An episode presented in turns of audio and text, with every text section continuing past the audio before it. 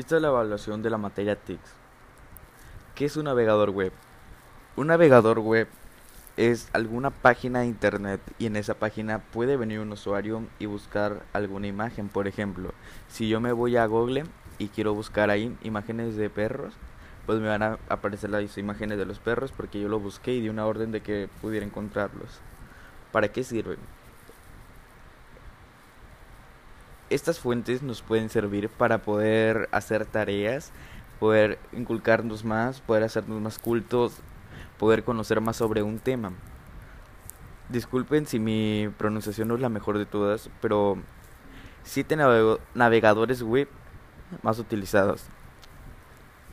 Está Google Chrome, Safari, Internet Explorer, Mozilla Firefox, Microsoft Edge, Opera y Chromium.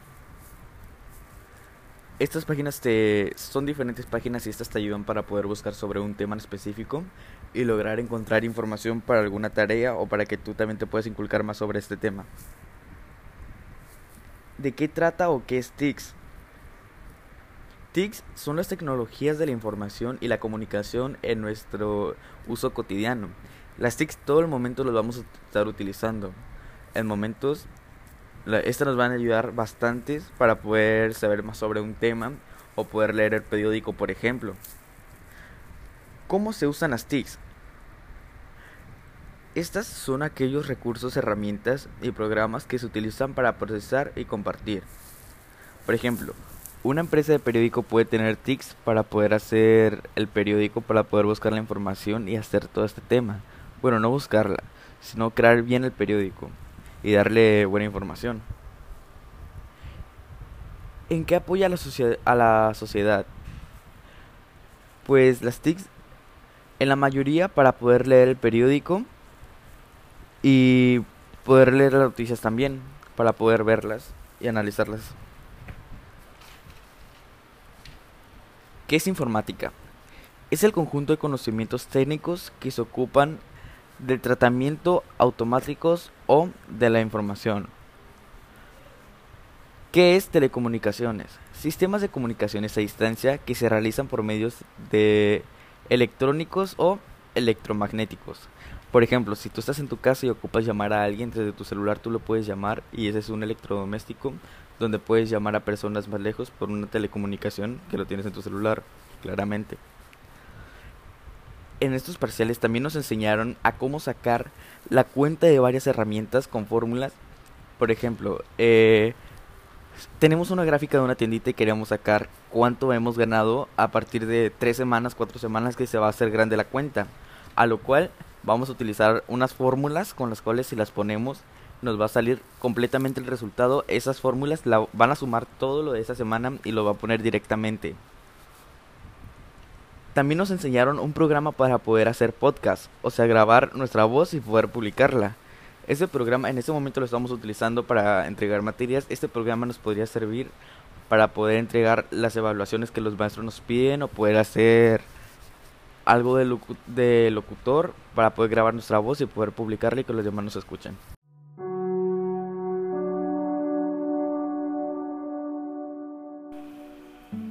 Los videojuegos. Un videojuego es un juego electrónico en el que una o más personas interactúan, en el que más personas todos empiezan a jugar entre ellos por medio de un consola, en una consola o un dispositivo que muestra imágenes de video. Este dispositivo electrónico, conocido genéricamente como plataforma, puede ser una computadora, una máquina arcade, una videoconsola o un dispositivo portátil, como por ejemplo un teléfono móvil. Los videojuegos son año por año una de las principales industrias del arte y el entretenimiento. Los jóvenes pasan muchísimo tiempo de su vida jugando estos videojuegos, por lo cual se vuelve una adicción día tras día. Depende cuánto vayan jugando y qué juego les encante más, les guste más, por decirlo mejor. Al dispositivo de entrada usado como para manipular un videojuego se le conoce como controlador de videojuegos o mando y varía dependiendo de la plataforma. Por ejemplo, un controlador podría ser únicamente consistir en un botón y una palanca, mando o joystick o también teclado. Hay juegos que se juegan mejor de diferente manera. Por ejemplo, el juego Fortnite Se juega mejor de una manera en teclado y ratón porque tienes más accesibilidad al aim assist, a la construcción y la edición. En teclado no hay, no hay aim assist, pero puedes mejorar muchísimo tu aim ya que estás jugando con ratón y en ratón es un poco más fácil controlar a dónde quieres colocar la mira. Como todo juego tiene ventaja y desventaja. Las ventajas de los videojuegos son que te ayudan con los reflejos, o sea que al momento de estar jugando, como pasan las imágenes tan rápidamente por tu, por tu mente, vas haciéndote más hábil y vas viendo las cosas más rápido, más lento. Te ayudan a conseguir dinero. Cada vez que tú juegas un videojuego, el videojuego tiene torneos para participar y poder ganar dinero. Y de ahí tú puedes participar en los, en los torneos, no es a fuerzas. Te hacen más sociables con las personas de internet. Jugando videojuegos te puedes comunicar mejor con una manera mejor dicha, de una, de una manera mejor dicha, te puedes comunicar mejor con las personas, puedes hablar un poco más con ellas sin conocerlo y te puedes agarrar un poco más de autoestima.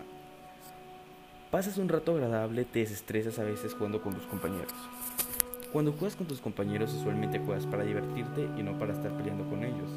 Hay algunas personas, y por ejemplo niños que se les conoce como niños tóxicos o niños ratas, esos son los niños que se las pasan peleando con sus compañeros de equipo. Por ejemplo, si tú estás en tu celular llamando con tu papá y, tú está, y tu papá está llamando con un niño y el niño lo empieza a insultar o a decir de cosas malas, a eso se le conoce como niño rata. La desventaja de los videojuegos es que pierdes mucho tiempo jugando, te estresas fácilmente y puedes llegar a enfermarte por corajes. Hay gente que cuando juega mucho se estresa demasiado, por ejemplo los streamers famosos, personas que streamean o que se graban mientras están jugando y se hacen famosos. Esas personas están casi casi obligadas a ser muy buenas jugando para que no pierdan sus las personas que los ven.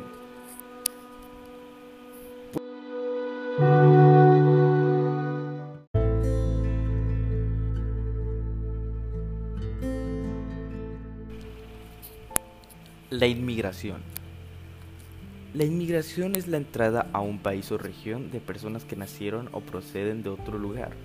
Representa una de las opciones o alternativas del término migración, que se aplica a los movimientos de personas de un lugar a otro, que se están moviendo por ejemplo de México a Estados Unidos, Estados Unidos a Canadá, o por ejemplo de Canadá a Europa.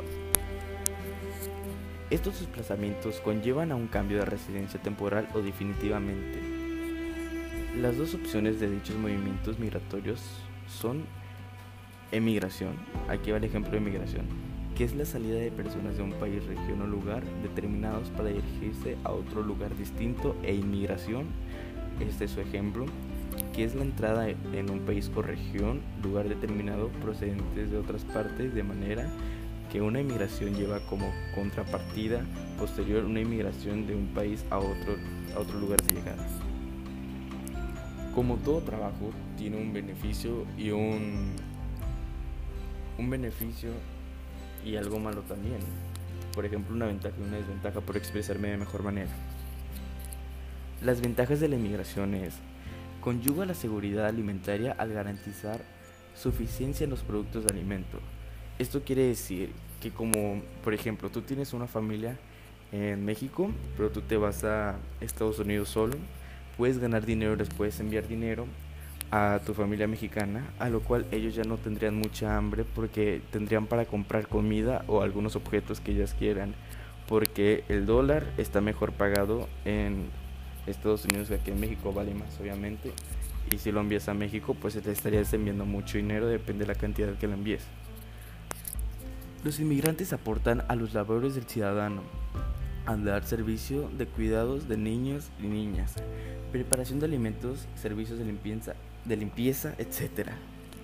Ayuda con una mayor recaudación de beneficios. Contribuye al bono demográfico del país. Algunas desventajas de la inmigración podrían ser los inmigrantes pueden ser explotados por sus empleadores porque no pueden cambiar su situación. Muchos inmigrantes pasan al crimen en lugar de encontrar los empleos legalmente. Hay personas de México que se van a Estados Unidos, por ejemplo, los carteles que llevan su droga y la empiezan a vender en Estados Unidos y allá ganan mucho más dinero que en México porque está más evaluado el dólar. Lidiar con la soledad al tener que dejar el hogar y la familia y los amigos. Esto quiere decir que si por ejemplo les comenté en el ejemplo eh, pasado que si te vas sobre Estados Unidos tienes que estar pensando que la gente allá no es muy buena que digamos. Obviamente no todos son malos, hay mucha gente buena. Pero también las personas te van a intentar humillar porque tú eres mexicano y como aparte no tienes papeles, no eres legal, pues te van a decir que eres así como algo que no vale, que solo eres empleado. El cambio de cultura al experimentar nuevas comidas, costumbres, bailes, etc. Como tú no estás acostumbrado a, lo que tiene Estados Unidos, toda su cultura, pues se te va a hacer raro y no te vas a hallar bien.